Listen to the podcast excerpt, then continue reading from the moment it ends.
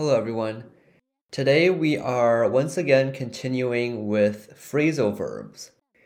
So, the first phrasal verb that we will talk about today is the phrasal verb crack down.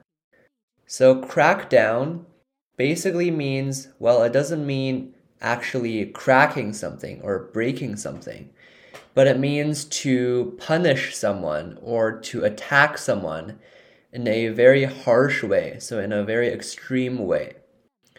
An example of this is uh, in a sentence is that, okay, maybe your city um, recently has a lot of drug use, and in a sentence, you can say that the police are cracking down on drugs. So the police are going to crack down on drug use. And that basically means that they are going to very harshly punish drug users in order to decrease the amount of drug users. So that's an example in a sentence crack down. The next phrasal verb is end up. So, end up, um, it's a more intuitive phrasal verb. You can sort of guess what it means. End up basically means to eventually reach some place or some condition or some situation. Um, some examples of using end up in a sentence include something like, I'm going to end up being rich.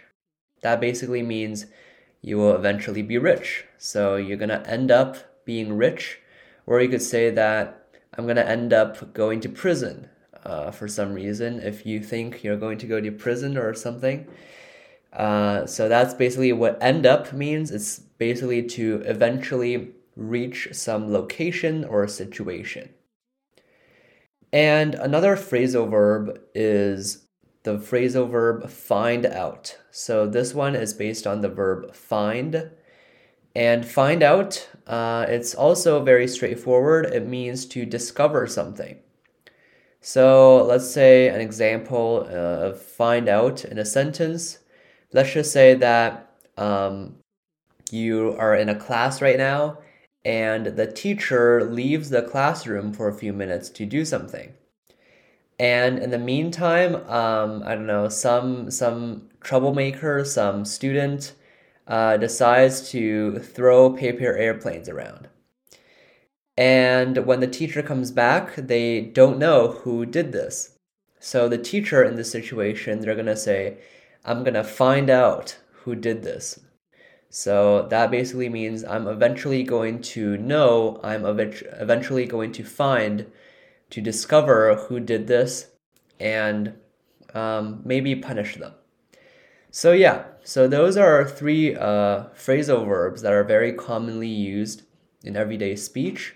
So, we have crack down, which means to punish harshly, uh, to end up, basically to eventually reach some place and to find out or basically to discover something. That is going to be all for today. Uh, thank you for listening.